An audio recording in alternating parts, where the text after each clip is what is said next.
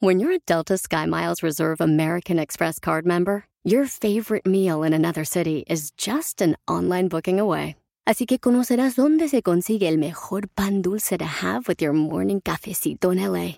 Where's the best pupusería in the Bay? Y dónde encontrar la salsa verde más rica en San Antonio. Because you're the travel foodie. The Delta Sky Miles Reserve American Express card. If you travel, you know. Learn more at go.amex slash you know reserve.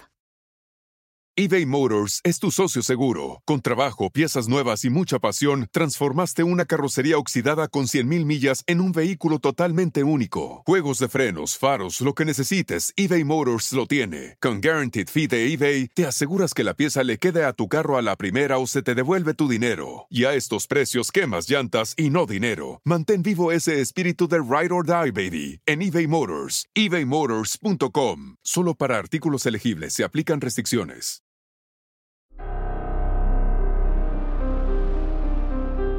En Código Misterio encontrarás temas relacionados con energías, cuarzos, sanaciones, meditación, ovnis, fantasmas, pirámides, misterios inexplicables, culturas antiguas y continentes desaparecidos. Pero también nos remontaremos al conocimiento de nuestros ancestros para vivir una vida más sencilla pero plena. Bienvenidos.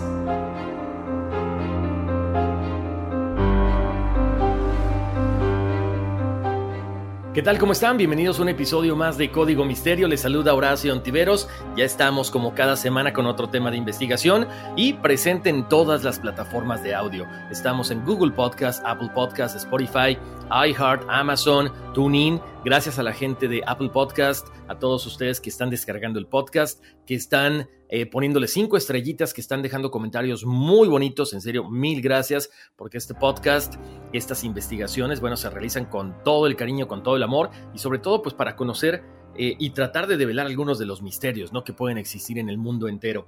Eh, la invitación también está para que sigan todos los relatos acompañados de las fotografías que aparecen en las redes sociales como Facebook e Instagram en Código Misterio. Oigan, y ustedes saben que siempre les digo que nos pongamos el sombrero de Indiana Jones y el tema de esta semana tiene mucho que ver con eso. Ahorita les voy a comentar acerca de todo lo que vamos a, platicar y acerca del tema que me tocó investigar esta ocasión. Muy bueno, eh, creo que me apasionó bastante, me sentí tal cual, Indiana Jones y así como que en alguna de sus películas, ¿no? Oigan, eh, gracias a la gente que sigue comprando los productos, las recomendaciones que yo hago, les comento, no son mis productos, están en mi página de internet, horacioontiveros.com, pero Ahí pueden checar cuál es el producto que más les gusta, desde un tarot, eh, cuarzos, algunos libros, algunas velas, todo lo que ustedes quieran, ahí lo pueden encontrar, al igual que en horacioontiveros.com están todos los famosos papers o toda la, metodología para sacar desde la numerología hasta ver la compatibilidad desde los signos. Vayan ahí, es lo único que tienen que hacer es dejarnos su información y eso es todo. Oigan, eh, ¿qué más les puedo decir? Bueno, si quieren empezar a hacer una meditación, nunca es tarde, pueden hacer meditaciones cortitas, meditaciones un poquito largas, pero siempre la meditación, a mi parecer, va acompañada de un agradecimiento. Entonces, pueden ir a la página todosporelnes.com y ahí hay 21 eh, días de agradecimiento, ahí también está la meditación final, entonces los invito, ¿no? Eh, como les eh, recuerdo siempre, hay cambios de conciencia, vienen cosas nuevas en lo que resta del año, desde los avistamientos ovnis que han sido tan famosos, este, como aparentemente ese cambio a la quinta dimensión, entonces yo siempre les digo, bueno, abramos un poquito nuestra mente, y estemos preparados ante cualquier eh, situación que venga a cambiar la vida de todo el planeta, ¿no? Tanto material como físicamente. Eh, por cierto, gracias a la gente que me estuvo preguntando acerca del tema de los niños índigo, de los niños cristal, de los niños arcoíris y de los niños diamante.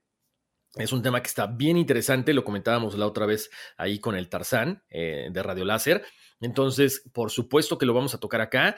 Eh, nada más estoy buscando una persona que tenga el conocimiento suficiente para que podamos platicar para que podamos orientarlos a ustedes que de repente tienen este tipo de niños en casa y es conveniente que, bueno, sepamos cómo, cómo trabajarlo, sepamos cómo alimentar todo este conocimiento que tienen por cosas eh, espirituales, por cosas no necesariamente sobrenaturales, pero que muchas veces nosotros no logramos entender. Oigan, ahora sí, este, los invito a que nos pongamos, pero ahora sí completito el disfraz, ¿eh? desde el sombrero, el látigo y casi casi la pistola de Indiana Jones, porque el tema de esta semana tiene que ver con reliquias, efectivamente, reliquias sagradas.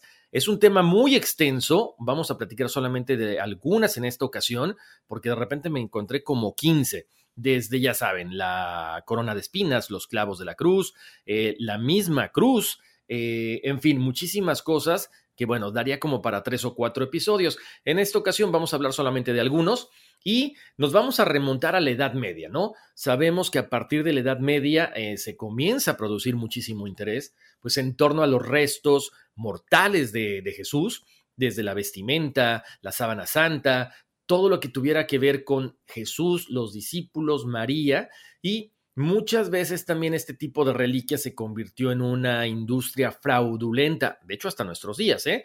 Entonces, se habla de muchos lugares eh, distribuidos por todo el mundo, donde está el Arca de la Alianza, donde está el cáliz, donde está la sábana santa. Entonces, vamos a platicar de todo esto, porque también estos artefactos eh, han sido muy codiciados, no solamente por la representación que, viene siendo de Jesús, sino también por el poder curativo.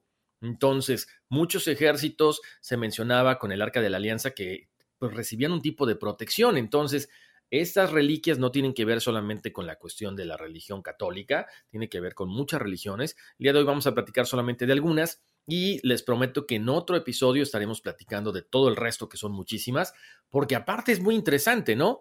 Eh, muchas iglesias, muchas personas dicen que ellos tienen la reliquia original.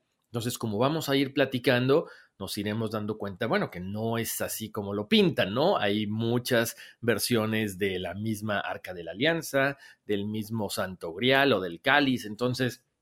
Los invito a que se queden aquí en Código Misterio, descarguen el episodio, pasen la voz, porque lo hacemos con toda la intención de poder entretenerlos y de poder dejarles pues ahí un poquito de duda de qué será lo que está pasando con todas estas reliquias que están esparcidas por el mundo.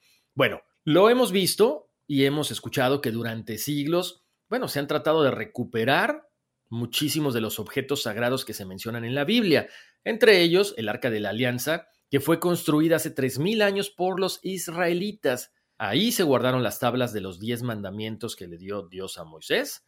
Y el misterio es dónde realmente está. Ahora, quiero hacer una pausa Voy a poner estos libros en la página, en mi página de, Amazon, en mi página personal, horaciontiveros.com. Si alguno de ustedes está interesado en comprarlos, se los recomiendo. Los autores son dos personajes muy conocidos en el mundo cristiano. Ellos son Tim LaHaye y Jerry B. Jenkins. Ellos son eh, autores cristianos. Les digo una cosa, yo leí estos libros hace, no sé, más de 12 años. Son bien interesantes. No estoy diciendo que estoy a favor o en contra de alguna religión. Simple y sencillamente son libros que hablan de la cuestión del rapto, ¿no? De esta situación, de que van a desaparecer los, eh, eh, la mitad de los seres humanos del planeta y empieza la cuestión de la tribulación y la llegada del apocalipsis y todo esto. Pero es interesante, o sea, está padre, es una cuestión muy novelesca, ¿no? Pero ellos tienen una serie que de hecho estoy buscando acá para comentárselas. Solamente llegué a leer tres libros, después no sé si salieron los demás, pero era muy interesante porque había un personaje que trataba de demostrar que todo lo que estaba escrito en la Biblia era real. Entonces le va dejando diversas eh, claves a un personaje que es un estudioso, es más o menos como una cuestión de Indiana Jones con personaje del, del código de Da Vinci. Entonces, muy bueno porque hablan del arca de Noé, hablan de muchas cosas, entonces si los quieren eh, comprar, si los quieren leer, si los quieren buscar, se los voy a dejar ahí por si les gana la curiosidad, pero son libros muy, muy, muy buenos. Ahora sí, regresando al tema, como les decía, bueno, ¿quién sabe dónde está exactamente el arca de la alianza? ¿No? Muchas veces se ha llegado a comentar que está en Etiopía, que está en Inglaterra, que está en Francia o que está en el Vaticano. Vamos a platicar acerca de algunas de las teorías que nos indicarían que está, bueno, pues en uno de estos lugares, en donde no sabemos.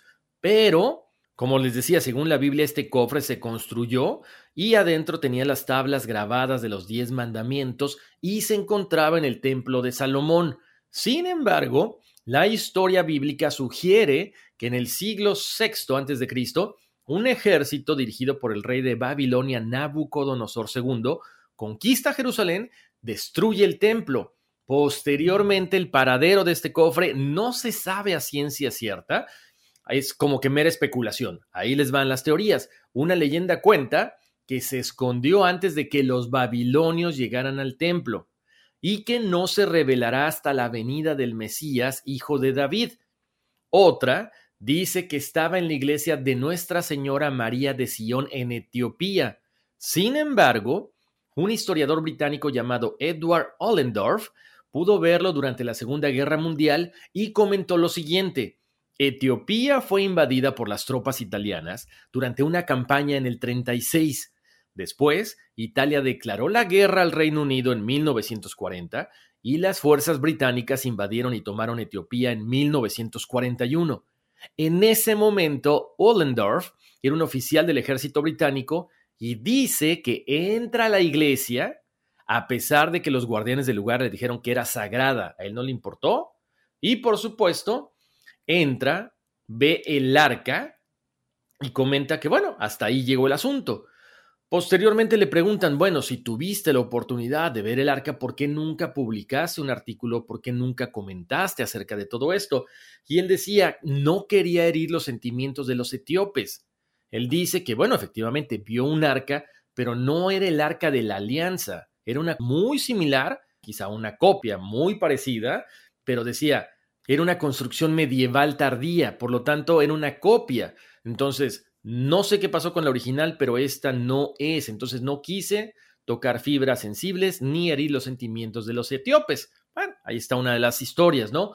Como siempre hay varias teorías. Se encuentra enterrada, chéquense, en la cima del monte Surugi, en la isla japonesa de Shikoku, según una leyenda local.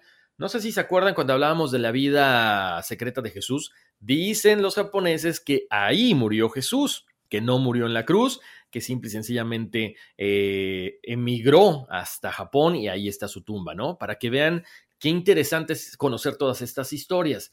Regresando a la cuestión de las reliquias sagradas, esta arca, como les decía, que bueno, fue construida por instrucciones dadas por Dios a Moisés en una visión profética en el monte Sinaí, que es sagrada para judíos y cristianos por igual, también tiene poderes sobrenaturales. Más adelante estaremos hablando de todos estos poderes, que de hecho, tal cual como se ve en la película de Indiana Jones, los nazis estuvieron buscándola para saber qué era y sobre todo para usarla contra sus enemigos.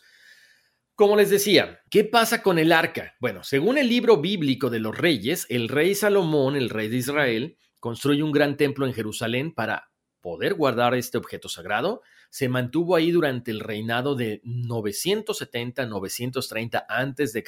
y posteriormente. Siglos más tarde, en el 586, los babilonios conquistaron Jerusalén y destruyeron el templo.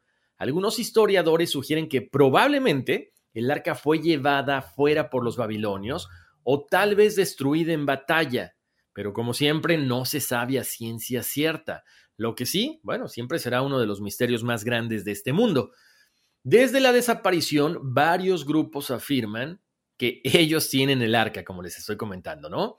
Las ubicaciones desde Jordania, Egipto, Etiopía, África del Sur, Francia, Reino Unido, Irlanda y Japón, que es de lo que estamos hablando ahorita. Bueno, se dice que en Japón está el arca en el monte Surugi, que es muy cerca de Tokushima, a 1955 metros, en esta montaña que se le conoce normalmente como Kensan, es la más alta de la región de Shikoku y la segunda más alta en el oeste de Japón. Vamos a platicarles que eh, por qué se especula que el arca está ahí. Todo se remonta a la obra de Masanori Takani. Es un estudioso de la literatura con un profundo interés en Kotodama, que es eh, básicamente la palabra espíritu, que es una creencia japonesa de que las palabras y los nombres tienen poderes místicos. A través de esta investigación, Kotodama que implicó el estudio de la historia antigua, la filosofía, la teología y la cosmología, Takane se encuentra con un número de paralelos asombrosos de cosas muy similares entre la Biblia y el Kojiki, que son registro de asuntos antiguos en Japón. Esta colección del siglo XIII de mitos sobre el origen de las islas japonesas y los Shintokami, que son los espíritus. Además de que él sugiere que hay posibles vínculos entre la Biblia y los orígenes del sintoísmo, la investigación de Takane apunta a la isla japonesa de Shikoku como el puente crucial entre estos dos. En el libro del Apocalipsis, por ejemplo, describe la visión de Juan de cuatro ángeles en pie sobre los cuatro ángulos de la tierra. Y en ese momento Takane interpreta que es una referencia a Shikoku, cuyo nombre significa cuatro países y que se describe en el Kojiki como cuatro caras. Después de que empieza a estudiar todo esto geográficamente, con el clima, los nombres, el folclore local de Shikoku, Takane llega a la conclusión de que el arca perdida de la alianza fue enterrada en la cima del monte Surugi. Para 1936, Takane reúne a un grupo de arqueólogos y comienza la excavación en el monte Surugi. Después de tres años, desenterraron, pues, ¿qué les gusta? Una superficie más o menos de 150 metros de largo. Ahí encontraron algunos eh, vestigios de piedra, adoquines, un arco de ladrillo y evidencia de túneles. Ahora, con todo esto que descubren, sí digamos que le ayudan a dar un poquito de credibilidad a que los antepasados de esta región habían modificado la cima del monte Surugi para esconder el tesoro y el arca de la alianza. Takane con otros investigadores, continúan haciendo estas excavaciones por los próximos 20 años. Para 1952, un ex almirante naval llamado Eisuke Yamamoto atrae la atención nacional cuando su equipo de excavación encuentra lo que parecían ser momias y las pruebas de corredores de mármol en este lugar. Poco después del descubrimiento, sin embargo, Takane como Yamamoto misteriosamente dejaron de buscar el arca perdida en el monte Surugi. ¿Por qué? No se sabe hasta el momento. Otro cazador de tesoros llamado Yoshun Miyanaka comenzó una excavación en 1956, pero el esfuerzo tuvo muy poca duración. Para 1964 el gobierno japonés estableció el Surugi-san Quasi National Park de 210 kilómetros cuadrados, que es una reserva natural donde está este monte, el Surugi, y todo, el área este, que lo circunda, y a partir de ese momento fueron prohibidas las excavaciones en la montaña. A pesar de que fue prohibido, la leyenda sigue viva. Muchas personas dicen que sí es real que el arca se encuentra en Japón. Hasta aquí llegamos con la parte de que el arca pudiera encontrarse en Japón. Ahora, Vamos a entrar de lleno con la explicación de cómo está creada el arca. Y esto dice en el libro del Éxodo capítulo 25. Dios le comenta a Moisés, harás un arca de acacia de dos codos y medio de largo, codo y medio de ancho y codo y medio de alto. La revestirás de oro puro, por dentro y por fuera la revestirás, y además pondrás en su derredor una moldura de oro. En su interior, este rico cofre guardaba las tablas de la ley, los diez mandamientos dictados por Dios a Moisés en el monte Sinaí. Ahora, la Biblia cuenta que el arca y el tabernáculo, que es un templo portátil donde se coloca, atravesaron con Josué el río Jordán camino de Jericó. El arca estuvo en Gilgal, junto al Mar Muerto, Betel y Silo. Pasó durante un tiempo a manos de los filisteos, la recuperan los judíos y el rey David ordena su traslado hasta Jerusalén. Ahí se deposita en el Santa Sanctorum del templo del rey Salomón, que digamos es como que la primera ubicación con ambición perenne o para siempre para el arca. Pero como les decía hace ratito, para el año 587 a.C., los babilonios comandados por Nabucodonosor II destruyeron y saquearon el templo. ¿Qué pasa con el arca? Pues no se sabe. Ahí vienen otras teorías, aparte de lo que ya les comenté hace ratito, ¿no? El arqueólogo Eric H. Klein sostiene que se fundió para aprovechar el oro. Imagínense lo que esto significaría. Pero el arca, ahí es una de las buenas noticias, no aparece en la lista minuciosa de confiscaciones de los babilonios. Por lo tanto, aparentemente todo el mundo descansó y dice, ok, no se fundió. Ahora, unos, como les decía, este, lo ubican en Jordania. Otros aseguran que Melenic, el hijo del rey Salomón, con la reina de Saba, se la lleva a Etiopía. Y en este país, como les decía hace rato, hay varias, hay varias copias del arca. Entonces, pudiera haber 100, 200, no se sabe cuál es la real, pero aparentemente todo esto ya ha sido desmentido. Hay quienes comentan que está en un túnel secreto excavado bajo la explanada de las mezquitas en Jerusalén. Incluso hay quien cree que el arca ha regresado a su lugar de origen y se encuentra en el monte Sinaí. Como les decía, muchas culturas se han interesado por ellas, no solamente de la antigüedad, los nazis también se interesaron, tal como lo vemos en la película. El arca de la alianza, como les decía, también aparentemente tiene poderes sobrenaturales.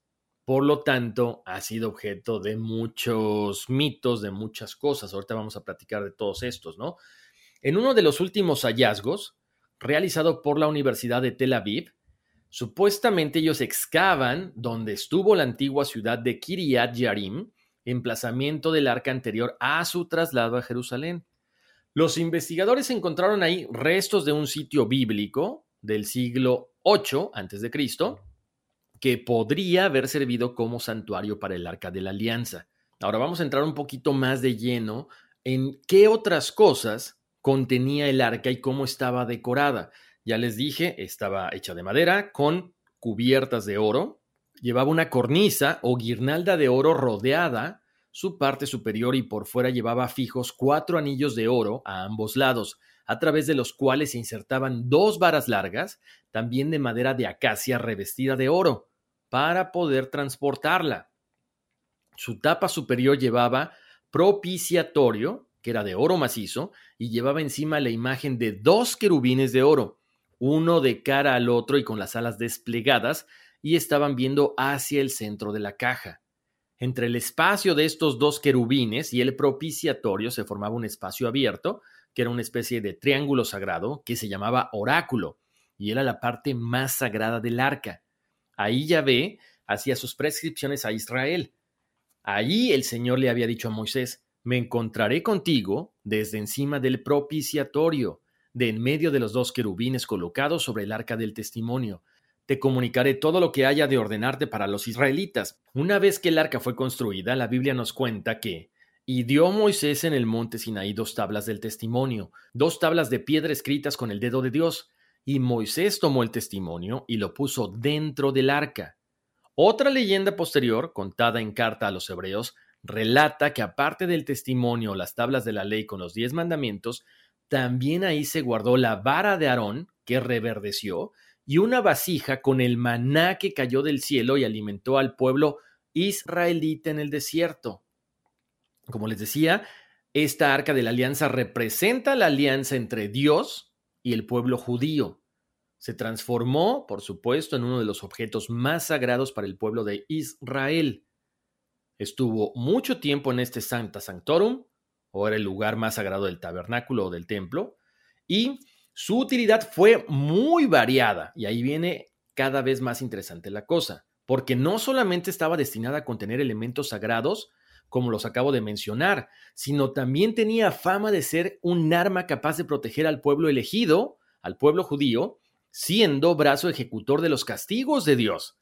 Los significados del arca sí iban más allá de la cuestión simbólica. Tener el arca era tener a Dios de tu lado. Por supuesto, el transporte, el cuidado fue reservado solo a la tribu de los levitas, luego de dejar Egipto y durante la vida nómada y las expediciones en el desierto del pueblo judío. El arca siempre iba antes que el pueblo porque ella mostraba qué camino seguir y dónde hacer alto cada noche. Cuando era levantada, los sacerdotes decían, Levántate, Yahvé, que tus enemigos se dispersen huyan delante de ti los que te odian. Y si alguna tribu enemiga atacaba, los israelitas en ese momento sacaban el arca al frente de batalla y los enemigos huían porque tenían miedo de que Dios estaba con el pueblo de Israel. El arca siempre viajaba cubierta por un velo de protección, más una capa de cuero y un paño de color púrpura. La Biblia nos relata que el arca de la alianza tenía poderes excepcionales e incomprensibles podía detener el curso de los ríos, aplastar montañas y destruir ejércitos enteros. Vean el poder que tenía el arca.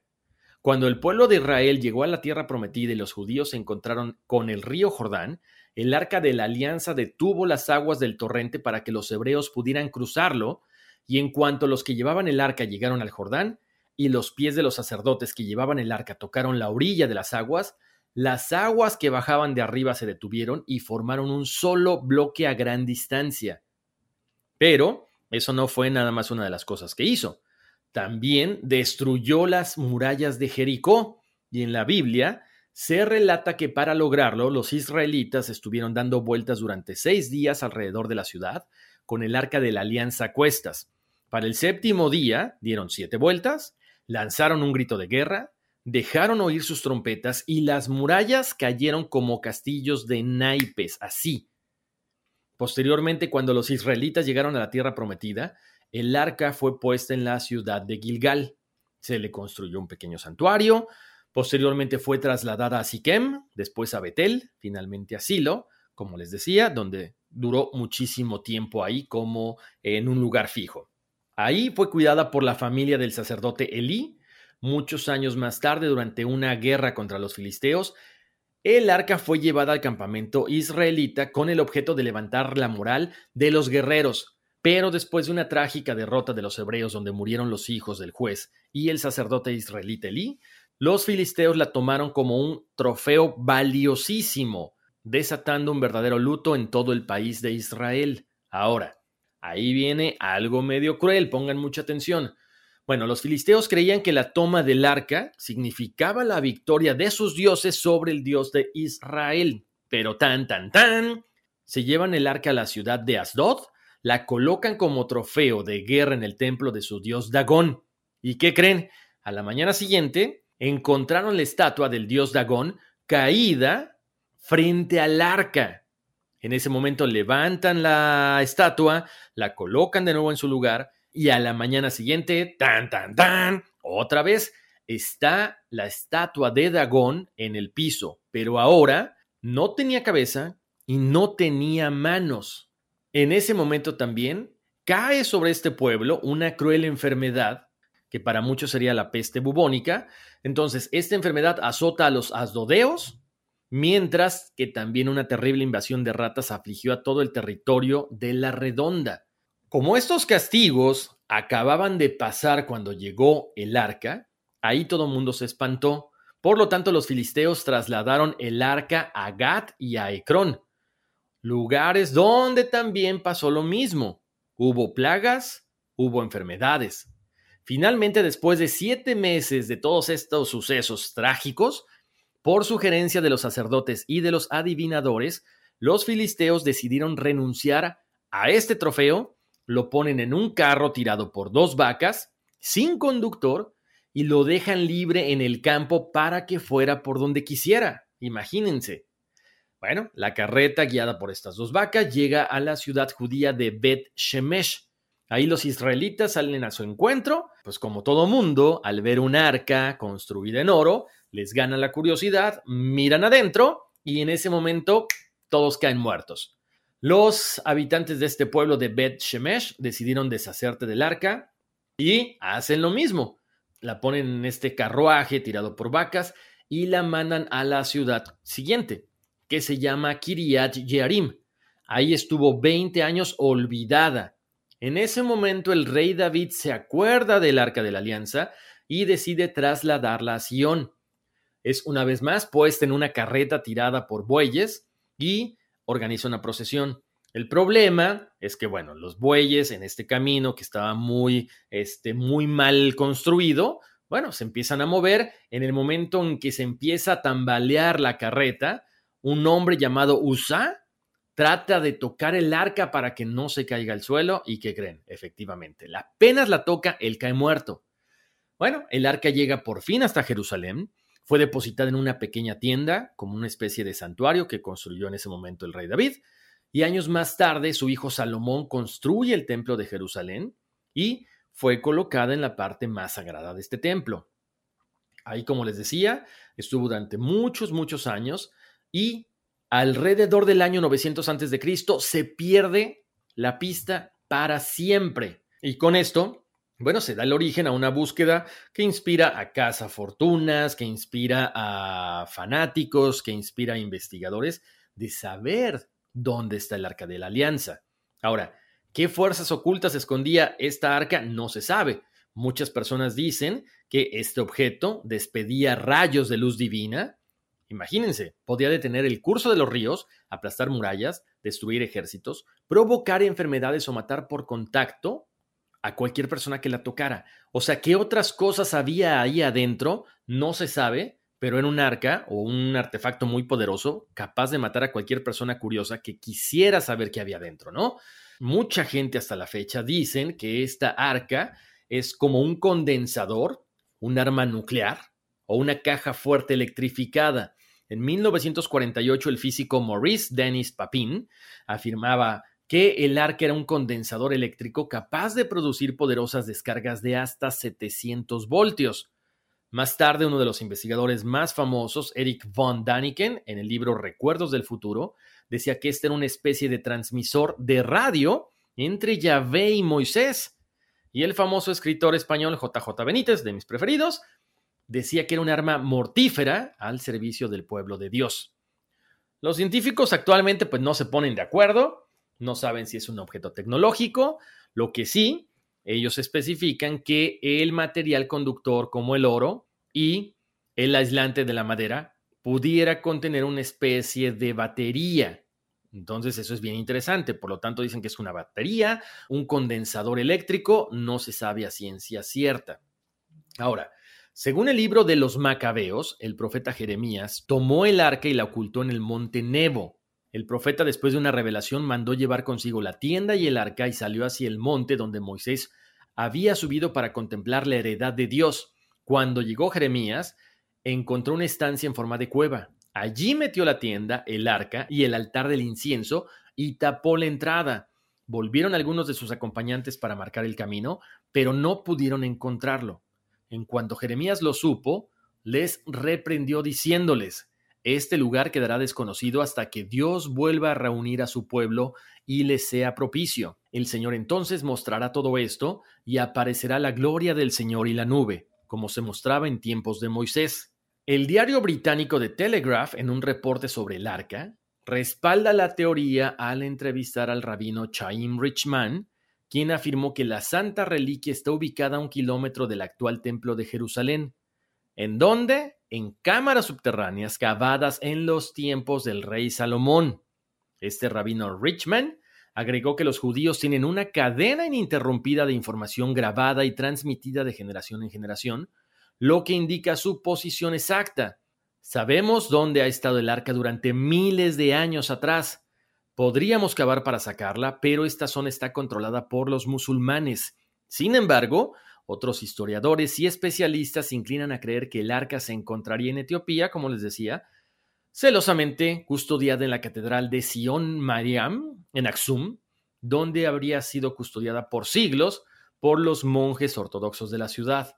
Como les decía hace rato, hay 20.000 templos aproximadamente en Etiopía y cada uno de ellos tiene una réplica del Arca de la Alianza. O sea, es increíble la cantidad de templos, la cantidad de arcas y es casi casi imposible saber pues si ahí se encuentra el arca original. En 1989, el periodista británico Graham Hancock respalda la teoría al afirmar de que el arca no está perdida, sino que él tiene la razón y se encuentra en una iglesia de Etiopía, donde hubiera sido trasladada secretamente hace más de mil años. El patriarca ortodoxo de Etiopía, Abun Apollos, de hecho, confesó hace pocos años que había visto el Arca de la Alianza y que su estado de conservación era bueno.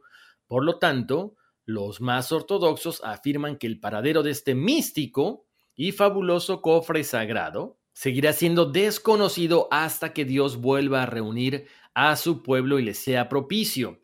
También se ha rumorado mucho de quienes movían esta arca de la alianza. Y ustedes saben que a mí me encanta la investigación, me encanta ver la televisión, las películas, libros y demás. Y se menciona mucho también que los caballeros templarios tuvieron mucho que ver con la desaparición del arca. De hecho, se menciona también otra teoría, dice, que está en Nueva Escocia, aquí en Canadá, o sea, pegadito con Estados Unidos, en la famosa Oak Island, en este lugar donde se rumora que no solamente está el Arca de la Alianza, sino infinidad de tesoros. Ahora, vámonos a tiempos más actuales. El 26 de octubre del 2016, el Vaticano hizo público un documento que había permanecido en sus archivos secretos durante 700 años. Se trata del informe de la investigación oficial de la Iglesia sobre las actividades de los caballeros templarios a principios del siglo XIV. En octubre del año 1306, estos caballeros, como dice la historia, fueron hallados culpables de idolatría, blasfemia y herejía, y su orden fue disuelta. Sí, yo sé que les encanta ese tema, luego lo vamos a, tratar, por supuesto, en otro episodio de Código Misterio. Ahora, continuando con los caballeros templarios, una vez que esta orden fue disuelta, algunos de ellos fueron quemados en la hoguera, otros encarcelados, pero la mayoría fueron despojados de sus posesiones. Sorprendentemente, este extraordinario documento revela cómo la investigación del Vaticano no descubrió evidencia alguna de un comportamiento indebido por parte de los caballeros, hay que acordarse que ellos, pues básicamente recibían órdenes de los papas y del Vaticano, pero esa es otra historia. De hecho, fue el propio Papa Clemente V quien intervino directamente y declaró herejes a los templarios. Este informe parece demostrar que el pontífice perseguía solamente las riquezas de los caballeros, porque se rumoraba que había tesoros de gran valor descubiertos en el Templo de Jerusalén tras haberse perdido su pista al ser saqueada la ciudad en épocas antiguas, y por supuesto se rumoraba que ellos tenían en su poder el arca de la alianza. Según la leyenda, los templarios regresaron a Inglaterra en el siglo XII, como les decía, portando reliquias de gran valor. Pese al arresto, a la tortura de los líderes templarios, a que les quitaron todo, nunca se encontró rastro de este legendario tesoro. Por lo tanto, muchas personas dudan que en realidad existiera. Ellos piensan que simple y sencillamente ellos hacían la labor de incautar tesoros y entregarlos al Vaticano. En el corazón de Inglaterra, cerca de Stratford upon Avon, famoso por ser el lugar del nacimiento de William Shakespeare, se encuentra la pequeña localidad de Temple Hardwick, llamada así por los templarios que la ocuparon en el pasado. Bueno, tras la Tercera Cruzada, a finales del siglo XII, estos templarios regresan a Tierra Santa para construir una iglesia donde iban a custodiar las reliquias sagradas que habían encontrado. Muchos cruzados volvieron a casa con objetos aparentemente vinculados al cristianismo y al judaísmo primitivos, así como a personajes y hechos bíblicos. Entonces, estos caballeros que llegan hasta este templo Harwake, se dice que descubrieron el tesoro más antiguo de la Biblia, efectivamente, el Arca de la Alianza, o eso es lo que cuenta una antigua leyenda. Los registros de posesión de tierras y propiedades de entonces revelan que en 1192 la iglesia albergaba ciertos objetos sagrados que los templarios habrían adquirido en Tierra Santa, entre ellos un gran cofre cubierto de oro, muy parecido a lo que se cree que es el Arca de la Alianza. Aunque los templarios fueron apresados en 1306, algunos consiguieron escapar y evitaron ser capturados. 600 años más tarde, un historiador británico sugería que lograron sobrevivir en secreto en este templo, en este lugar, hasta 1350, donde acabarían siendo exterminados por la peste negra. Jacob Cobb Jones quien vivía en esa zona no solo creía que los templarios poseyeron el arca de la alianza, también aseguraba haber descubierto el escondite secreto de esta arca. Aunque muy pocas personas le creyeron, incluso se negó a revelar sus hallazgos, pero dejó algunas pistas. Ahorita les voy a comentar acerca de todo esto que es muy interesante. Cobb Jones, este historiador, él tenía la intención de llevar a cabo las excavaciones por su cuenta, pero desgraciadamente nunca lo pudo hacer porque en 1906 muere de tuberculosis y se lleva el secreto a la tumba. Pero, siempre hay un pero, dejó algunas pistas. Cuando él se da cuenta de que tiene tuberculosis y le queda muy poco tiempo de vida, este historiador dejó como un legado un epitafio. Él diseña una vidriera de colores que encargó que fuera realizada e instalada en una nueva iglesia que estaba siendo construida cerca de su casa, en la localidad de Langley. Bueno, en su lecho de muerte anunció que la vidriera incluía una serie de pistas que llevaban al lugar en el que se encontraba oculta el arca de la alianza.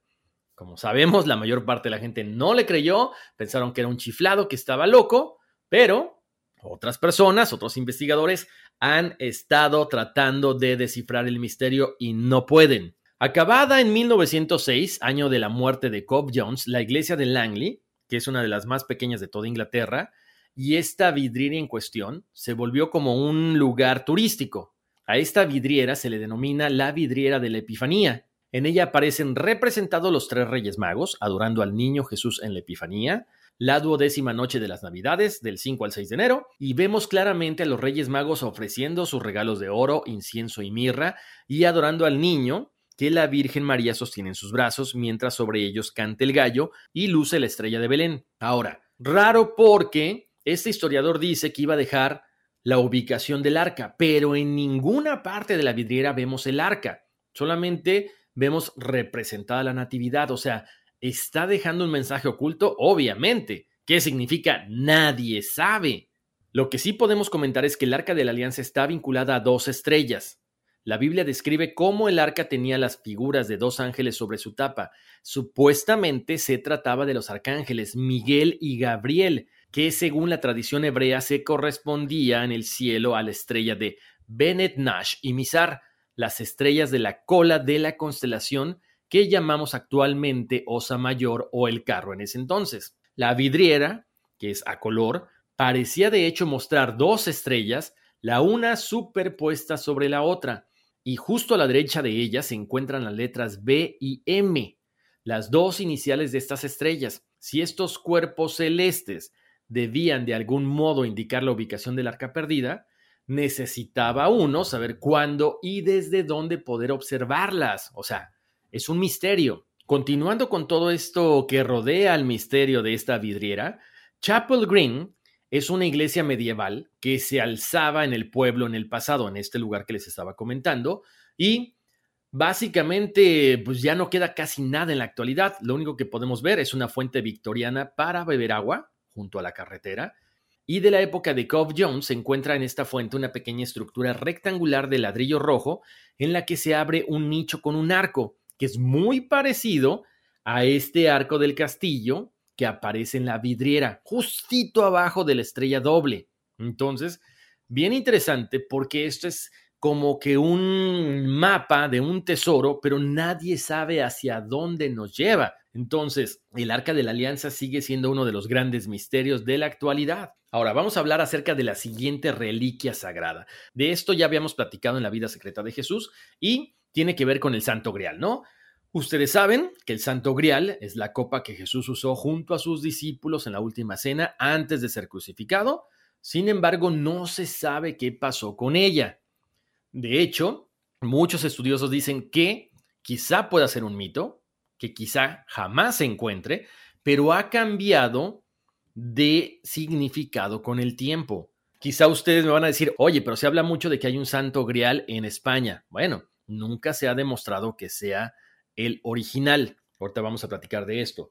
De hecho, hay un estudio, una tesis doctoral, que asegura que este cáliz de Valencia sí es el Santo Grial y es que cumple el 99.9% de los requisitos de la regla de Laplace, un barómetro científico de probabilidad sobre cuestiones técnicas que debería cumplir el Santo Grial. De hecho, la autora de esta tesis explica que es la única copa de ese periodo que se conserva entera en todo el mundo. Por lo tanto, ella afirma que efectivamente ese es el Santo Grial. Vamos a platicar de otras historias, por supuesto, de otras hipótesis, porque siempre es importante conocer todo lo que pasa alrededor de esto. Ahora, durante muchísimo tiempo, y creo que después de la aparición del libro de Dan Brown, hay diversos conceptos de lo que es el Santo Grial. Eh, ahorita vamos a platicar de lo que se comenta en la, en la, película de Dan Brown del Código de Da Vinci y que ya lo comentábamos en el episodio de, la, la, vida secreta de Jesús. Pero también lo hemos visto en la película de Indiana Jones, vemos que la gente siempre busca precisamente un cáliz de oro con piedras preciosas y al final te das cuenta que no, que era una copa, una copa de una persona muy sencilla, muy humilde, porque era un carpintero a final de cuentas Jesús. Entonces, ¿cuál es el verdadero concepto? Lo vamos a ir platicando precisamente en estos momentos muchos investigadores, muchos fanáticos, muchos eh, buscatesoros dicen que el cáliz, que el santo grial se encuentra en alguna iglesia del mundo o quizá en algún museo del mundo. Ahora, hay muchísimas eh, vertientes, hay muchísimos objetos que pudieran ser una copia. De hecho, como les comentaba ahorita, bueno, Aparentemente el cáliz real es este que se conserva en la Catedral de Valencia. De hecho, hasta en la propia web del templo lo afirman. Tanto por los datos arqueológicos como por el testimonio de la tradición y los documentos que se poseen, es completamente verosímil que este hermoso vaso estuviera en las manos del Señor en la víspera de su pasión. Ahora, hay otro grial que se encuentra en la Catedral de Génova. Este es diferente porque es un cuenco hexagonal de color verde brillante que se creía que estaba tallado en esmeralda y fue considerado durante muchísimo tiempo el verdadero grial, aunque ahorita ya se sabe que es una copia del mismo. Ahora, no importa cuál es el original o cuál es la copia. Lo importante también es que aparentemente no se habla del santo grial en la Biblia.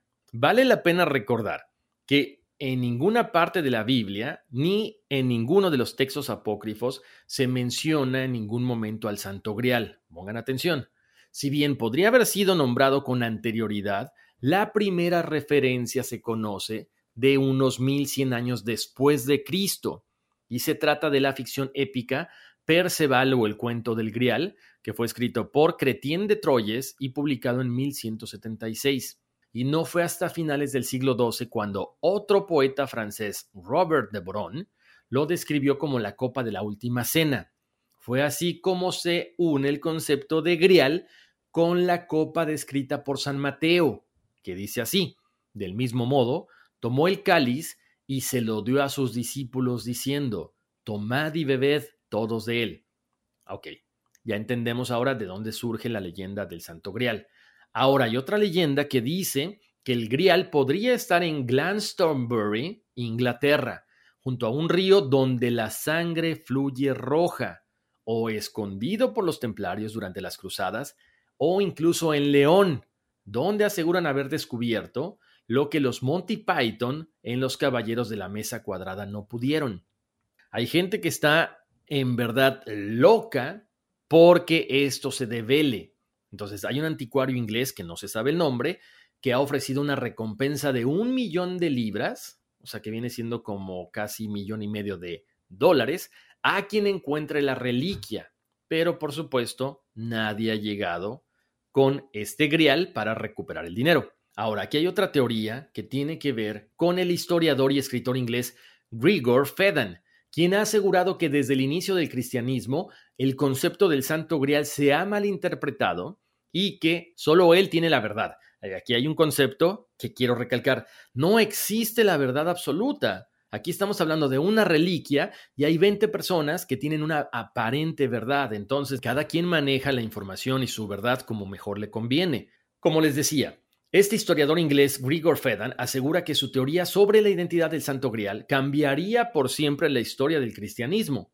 Él dice que en vez de ser una humilde copa de un carpintero, en realidad el grial es el único evangelio escrito por el Hijo de Dios, que la copa solamente es un símbolo para las enseñanzas reales de Jesús.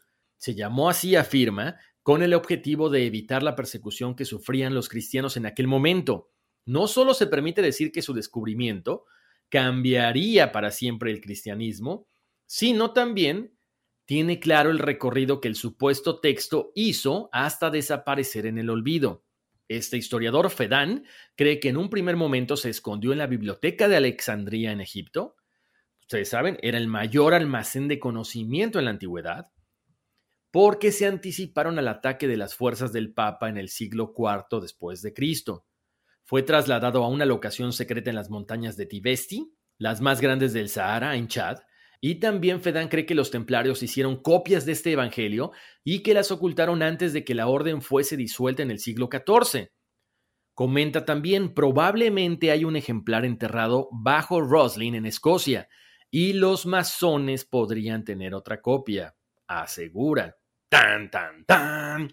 De hecho, se trata de una pequeña capilla rodeada en el bosque a escaso 15 kilómetros de Edimburgo que, coincidencia o no, aparece en el libro y la película del Código de Da Vinci. Por lo tanto, se cree que ahí hay una copia de este Evangelio de Jesús. El original, por supuesto, Fue colocado en un lugar muy, muy secreto para que casi nadie pueda tener acceso a él. Ahora, ¿cómo se supone que ha llegado el Santo Grial a diferentes partes del mundo? Ahí les voy a comentar. San Pedro, el primer papa, se comenta que llevó la copa a Roma. Los papas eran los únicos que podían dar la misa, por lo que San Pedro y el resto de papas utilizaban el grial para la Eucaristía, considerando que era el que Cristo había usado. Luego, cuando el emperador Valeriano empezó a perseguir a los cristianos en el año 257, fue enviado a Huesca, España, porque ya no estaba seguro en Roma. Después de haber estado en Huesca durante algunos cientos de años, fue cambiado de lugar de nuevo durante las conquistas de Humayad en el siglo VIII y enclavado en el monasterio de San Juan de la Peña, en un acantilado al norte de España, por temor a que lo saquearan. Por supuesto, los relatos de estos primeros mil años del viaje del Grial son muy difíciles de verificar para cualquier persona. Los registros más confiables sobre este cáliz aparecen en 1399, cuando empezó a formar parte del relicario del rey Martín de Aragón. De acuerdo con los registros de la catedral, Después de que Alfonso el Magnánimo llegó al trono en 1416, el relicario fue trasladado a Valencia y después entregado a la catedral como pago de una deuda. Aunque el cáliz fue llevado lejos algunas veces más por culpa de la guerra, inevitablemente volvió a la Catedral de Valencia en 1939 para quedarse ahí de forma definitiva. El detalle principal es el estilo y el arte de la copa hecha de ágata, que según el arqueólogo español Antonio Beltrán, quien estudió el cáliz en 1960, ubica su origen en algún punto medio entre el siglo II a.C. y el siglo I después de Cristo, y probablemente fue realizado en un taller de Medio Oriente. Esta evaluación arqueológica indica que la copa cumple con la norma, al menos geográfica y cronológicamente hablando, aunque esto no es una prueba definitiva para que se diga que este es el cáliz real. Para el año 2014, dos historiadores publicaron el libro Kings of the Grail, Reyes del Grial, en el que aseguraban haber encontrado el verdadero Grial en la Basílica de San Isidoro de León en el norte de España. Estos dos investigadores citaban dos antiguos manuscritos egipcios descubiertos recientemente como la fuente de su hallazgo. Así es como este cáliz de Valencia se proclama como uno de los nuevos cáliz originales. Hay que recordar también que en el capítulo de la vida secreta de Jesús, se habla de que el cáliz no es otra cosa más que el vientre de María Magdalena, que estaba embarazada del Hijo de Jesús, y por eso se le llamaba San Rial o Santo Grial. Si quieren conocer más acerca de esta referencia, vayan a buscar el episodio de la vida secreta de Jesús para que conozcan un poquito más acerca de todo esto. Oigan, como les decía, o sea, este episodio da muchísimo. Vamos a hablar acerca de una reliquia más y les prometo que después haremos otro episodio porque hay muchísimas cosas, ¿no? Ahora vamos a hablar acerca del sudario de Jesús. Eh, este estudio acerca de la sábana santa de Turín, este sudario de Cristo que para la tradición católica, bueno, pues se dice que fue esta sábana con la que fue envuelto el cuerpo de Jesús después de que lo crucificaron y que estuvo en el Santo Sepulcro. Pero les comento, lo que yo encontré durante esta investigación es que estas manchas de sangre serían falsas, ya que no son compatibles con la posición de un cuerpo ni en la cruz ni en el sepulcro. Esto fue publicado por el Journal of Forensic Science, los investigadores dicen que en realidad esto es producto de un artista. Les voy a comentar, por supuesto, varias teorías para que ustedes saquen sus propias conclusiones, porque yo les traigo la investigación y a mí me gusta que ustedes, bueno, también este, debatan y podamos entrar en una, en una sana discusión, ¿no? Bueno, como les decía, por supuesto que esta sábana santa, que para muchos es real, para muchos es simple y sencillamente una cuestión creada por un artista durante la Edad Media, vamos a platicar y ustedes sacarán las conclusiones. Estas también se dice que al igual que el Arca de la Alianza o la cuestión del Santo Grial podría ser una de las reliquias más importantes del cristianismo, pero aquí, como les decía, la autenticidad siempre ha estado rodeando a esto, ha sido muy controvertido, porque se le han hecho muchos estudios, se le han hecho muchas cosas, y lo más raro es que siempre arroja datos completamente diferentes. Por ejemplo, Platiquemos de la historia de la tela. Dos de los cuatro evangelios canónicos hablan de los lienzos mortuorios que vio el apóstol Pedro cuando corrió al sepulcro, donde Jesús ya no estaba porque había resucitado. Sin embargo, ninguno describe una figura humana impresa en ellos como los presenta esta sábana santa de Turín. Parte de quienes abogan por la autenticidad de este sudario de Turín lo identifican como el esfumado lienzo de Edesa, esta imagen de Cristo que era más antigua y que aproximadamente se remonta más o menos al siglo I y sería como un eslabón entre la sábana santa de Turín y este precisamente este sudario de Edesa o este lienzo de Edesa. Esta imagen de Edesa se exponía a los fieles en las misas de los viernes, pero desapareció en la Cuarta Cruzada a principios del siglo XIII, durante el saqueo ítalo-francés de Constantinopla, a donde se había trasladado la pieza tres siglos antes. Desde entonces se perdió el rastro de la supuesta única representación real e integral de Jesús. Para muchos autores, la Orden del Temple pasó a custodiarla en secreto para su protección. Los templarios se habían especializado en el comercio de reliquias, entre otras actividades muy lucrativas, por supuesto, porque ahorita les voy a comentar. Bueno, tanto el capítulo francés, el principal, terminó siendo masacrado por Felipe IV de Francia, ávido de riquezas. Para 1355, cuatro décadas después de su desaparición, el tejido que hoy conocemos como la sábana santa apareció en Lille, cerca de París. Su propietario era Geoffrey de Charny, nieto de un caballero del mismo nombre que había militado en el Temple. Ahí empieza la polémica, porque muchos abogan por la autenticidad del sudario de Turín y otros lo identifican como el esfumado lienzo de Edesa. El caso es que la familia de Charney no tardaron en prosperar gracias a la exhibición pública de esta pieza, que normalmente mucha gente quería ver pinturas y reliquias y pagar por ellas. Entonces, atraían a muchísimos fieles a las iglesias. Por supuesto, también había peregrinaciones por lo que se veía reflejado en muchísimos ingresos, chequen, por alojamiento, comida y principalmente por donaciones. El obispado de Troyes pidió a la Santa Sede que prohibiera la exposición, ya que decía haber averiguado que era una simple pintura. Pese a ello, el Papa dijo que no, porque esto representaba una gran oportunidad para que sus arcas continuaran incrementándose. Años más tarde, por problemas económicos, la familia propietaria vende el sudario al duque de Saboya, que lo pasea por media Italia antes de construirle una capilla en Chambéry, capital del antiguo ducado. Allí, después de que el Vaticano autorizara la veneración del objeto por el fervor popular que inspiraba, hubo un incendio.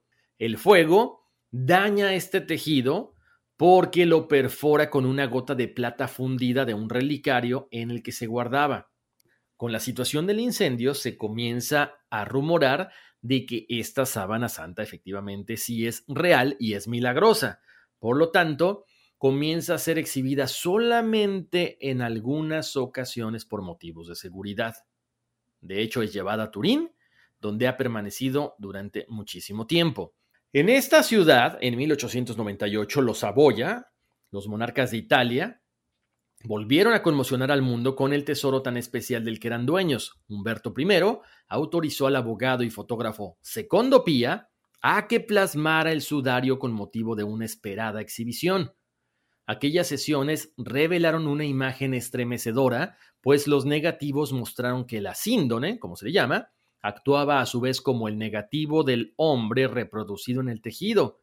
Cuando se comienzan a invertir los colores, resulta ser que es el retrato en positivo de este modelo, nada menos que una especie de instantánea de Jesucristo para los creyentes en la autenticidad de este lienzo. Ese momento marca el nacimiento de la investigación científica de la sábana santa. De repente se contaba con planos generales y detallados. O sea, este objeto, este objeto comenzó a tratar de examinarse por todos lados del planeta porque una vez más se comienza a abrir la polémica si era la sábana santa con la que había sido envuelto Jesús o una falsificación medieval. El sacerdote e historiador francés Ulysse Chevalier, considerado en vida el autor de la obra más extraordinaria documentada sobre la Edad Media, por sus textos analíticos de la bibliografía de ese periodo, tuvo de inmediato una opinión tajante acerca de esta sábana santa. Dijo que era un fraude pero no fue eso más que el comienzo de una disputa entre los defensores y los detractores de la síndone, que han apelado a diferentes disciplinas auxiliares de la arqueología para rebatirse entre unos y otros. Hay algunas teorías que dicen que sí, otras dicen que no. Comencemos con la tesis pictórica. Es la más antigua del siglo XIV, niega la autenticidad del lienzo, postula que la figura habría sido plasmada en la Edad Media con pintura y no con sangre. Así lo confirmó en 1979 un estudio microscópico del prestigioso Instituto McCrone, que halló pigmentos de ocre rojo y vermellón en la témpera al colágeno, pero no restos de sangre, no restos hemáticos.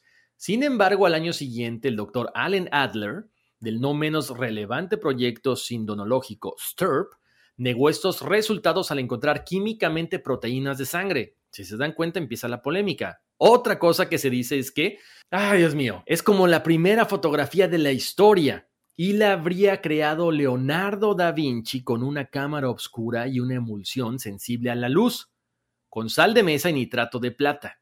El fotógrafo Stephen Berkman reprodujo con éxito esta técnica y la Universidad de Michigan demostró con antropometría que incluso podría ser un autorretrato. Continuando con esto, el forense italiano Pierluigi Baima Bolon se pregunta cómo hizo Leonardo para replicar también dos monedas de la época de Pilatos identificadas sobre los ojos del difunto en 1987 y 1996.